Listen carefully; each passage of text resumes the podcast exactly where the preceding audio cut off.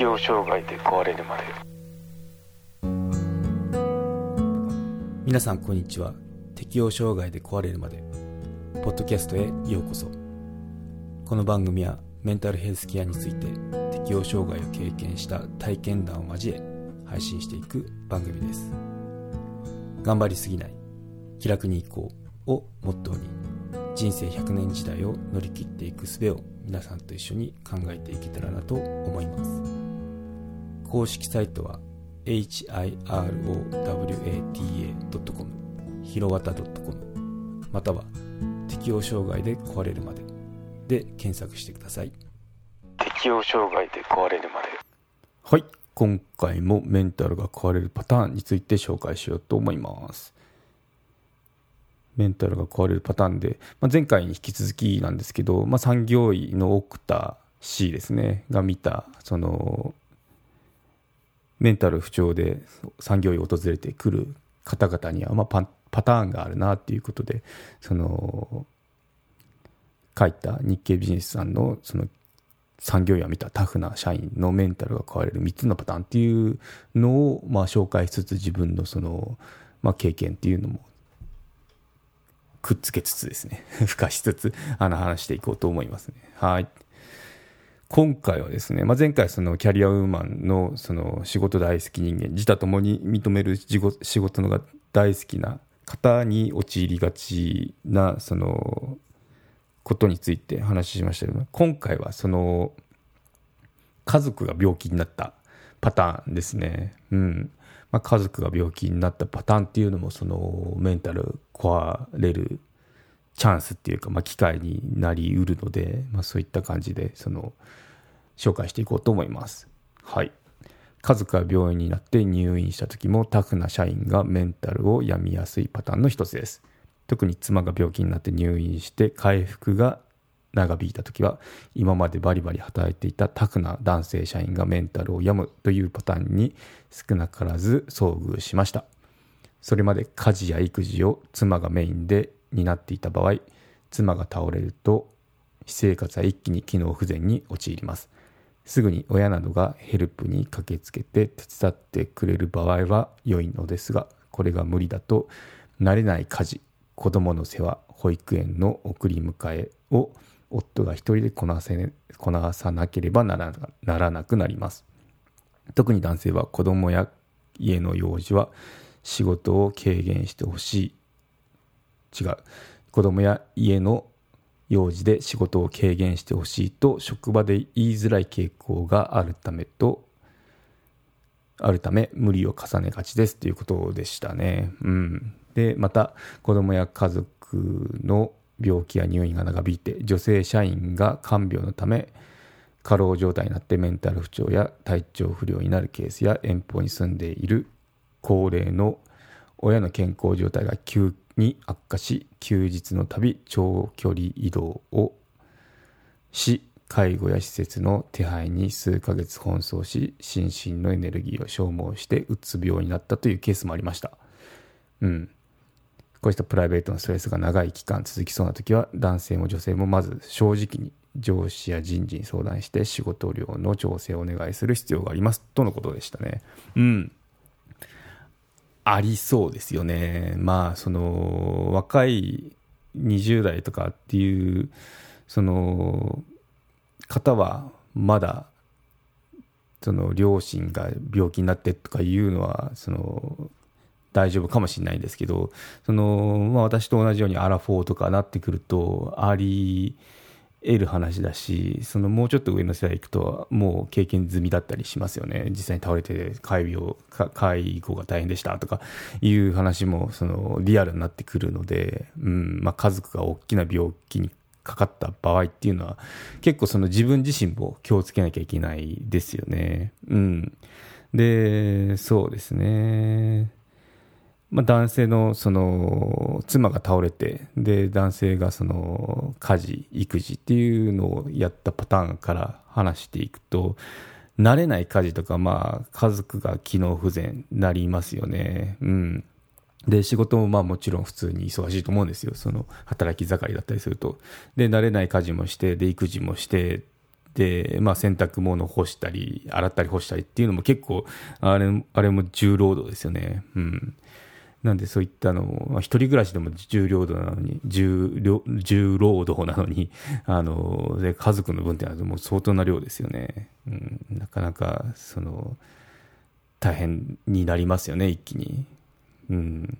で、まあ、家でその仕事バリバリ働いてて、今までは仕事外で働いて、で、家だとその落ち着く場所っていう、その位置づけだったのが、家でもその仕事がありますよね。その家事、育児。ってなると、休む時間もないし、またその、自分の妻がその体調不良で、その、ゆっくりしなきゃいけないよって時は、その、妻のケアっていうのにもその体力っていうのはかかってきますよね。うん、なので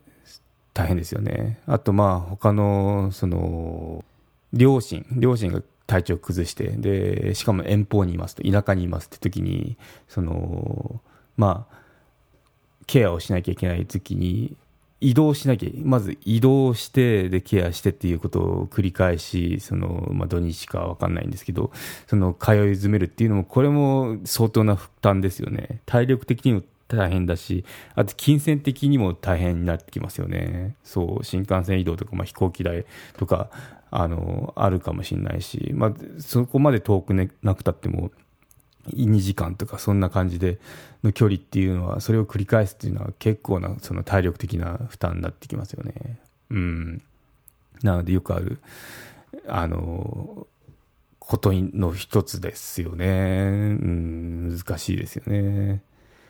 そう、ほっとくわけにもいかないしっていうのがあって、もちろん心配ですもんね、単純に。でも、そこで、まあ、最初の頃はその気が張ってて、あのなんとかそういったストレスっていうのも弾き返せるんでしょうけどこれがどんどんその長期化していくとやっぱこの一緒になって疲弊していくっていうパターンに陥りやすいので要注意なそのシーンだと思いますね。うん。そうですね。まあその男性だけじゃなくて今女性も普通にあの働いてる時代なんでその、まあ、夫が病気になったりとか怪我したりとかいう時もそのありえますよね、まあ、女性女性目線でも男女問わずにそのあり得るパターンなんで家族の突然のその病気っていうのはうん、じゃあこの対処方法ってまあ何があるんだろうなってこう考えた時に、まあ、このコラムにも書いてましたけど、あのー、まあ、プライベートのストレスですよね。でこれがまあその一時的なものだったら全然、あのー、どうにかできるんでしょうけど例えば子供が風邪ひいたっていうのは、まあ、一時的にそんな、あのー、1週間とかすればあの1週間も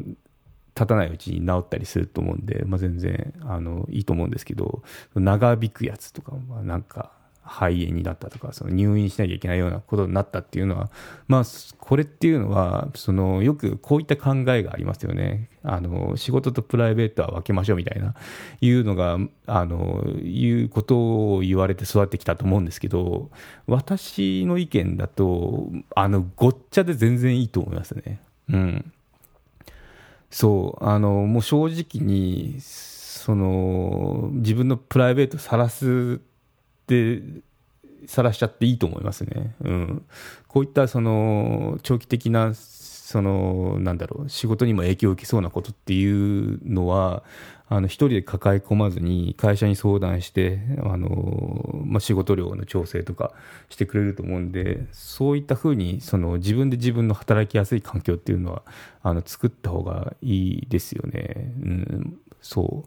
う仕事にプライベート持ち込むのはもうあの古い考えだと思いますね。仕事にがっつりもうプライベート持ち込むのが当たり前ぐらいにあの結構そういった私も一応管理職だったんでそういったマネジメントしてましたけどね。うん、っていうのはあの、まあ、ちょっと海外の発想なのかもしれないですけど 映画見てたんですよね。でその映画でなんか特殊部隊かなんか SWAT か分かんないですけど、うん、のやつであのまあ、中、チームじゃって、チームチームが重要任務に今から作ろうって時に、まあ、ブリーフィング、ミーティングもするわけですよね。ミーティングをしますと。いた時に、まあ、ここでプライベートに心配抱えたやついないかっていうのがリーダーが、そのメンバーに問いかけてたんですよね。そう。で、まあ、それがどんなプライベートかっていうと、まあ、お金が金銭的なその悩みを抱えてるとか言ったら、それはみんなで話し合おうって言って、で、そうやって、その一つのそのふ、とにかく、メンバーのコンディションの良い状態でこの任務を遂行するんだっていう、その、適応障害で壊れるまで有料チャンネルのご案内をいたします。Apple のサービスが始まり次第、有料版チャンネル適応障害で壊れるまでプレミアムが Apple Podcast で開始されます。デリケートな体のことですので、全体公開ではお話ししきれない踏み込んだ話などを配信予定です。有料会員は無料版では一部公開されていたエピソード全編を聞くことができます。ご登録して応援いただけると励みになりますので、どうぞよろしくお願いします。